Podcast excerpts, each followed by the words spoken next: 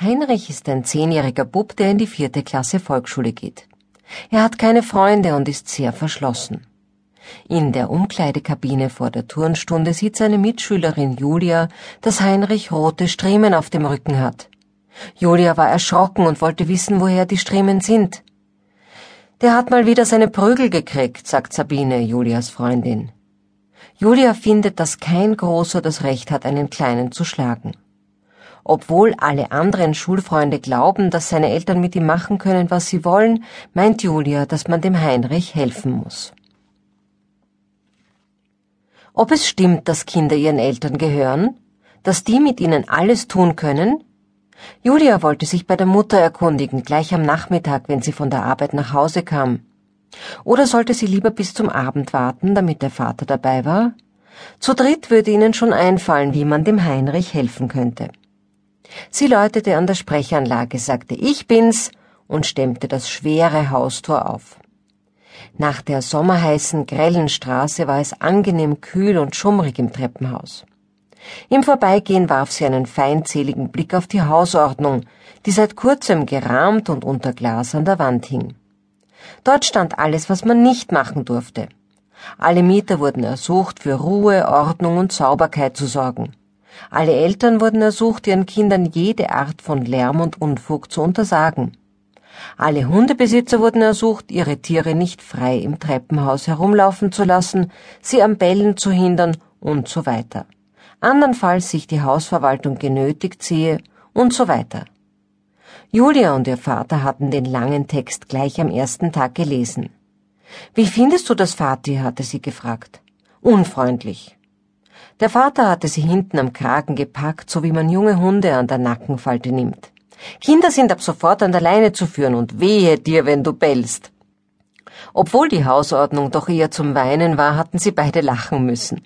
Eigentlich, dachte Julia, während sie in den dritten Stock hinaufstieg, eigentlich gehöre ich meinen Eltern ganz gerne. Sie läutete einmal lang, dreimal kurz und hörte die Großmutter aus der Küche kommen. Es roch warm und süß nach Vanille, Irgendetwas Leckeres bräunte im Backrohr. Reisauflauf? fragte Julia. Guten Tag, Fräulein Schnatterschnabel. Die Oma hielt ihr die Wange hin. Wie geht's? Julia küsste gehorsam. Guten Tag, Frau Borstenschwanz. Mir geht's wie immer. Das Namengeben war ein altes Spiel zwischen ihnen. Aber heute war Julia nicht bei der Sache. Schwach, Julia, sehr schwach. Den Borstenschwanz hatten wir schon. Mehrmals sogar. Wenn du etwa keine Lust mehr hast, aus purer Gefälligkeit brauchst du nicht mit mir zu blödeln. Herrje, jetzt war die Oma wieder mal gekränkt. Das passierte oft.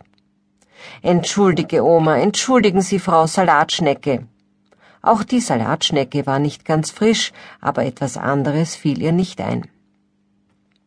Die Oma war eine energische Frau mit grauen Locken, viel Familiensinn und einer sehr genauen Vorstellung, wie Kinder sein sollten lebhaft, aber nicht wild, selbstständig, aber nicht unfolgsam, gescheit, aber nicht frech und immer gut gelaunt und sonnig. Julia mit ihren ewigen Problemen, sagte sie oft. Kinder, die immer grübeln, sind keine richtigen Kinder. Julia hatte ihre andere Großmutter, die Vati-Oma, lieber. Die sah sie aber nur in den Ferien, sie wohnte weit weg in Südtirol. Trotzdem war es gut, dass es die Oma gab. Sie kam jeden Tag, Julia hätte sonst in den Hort gehen müssen.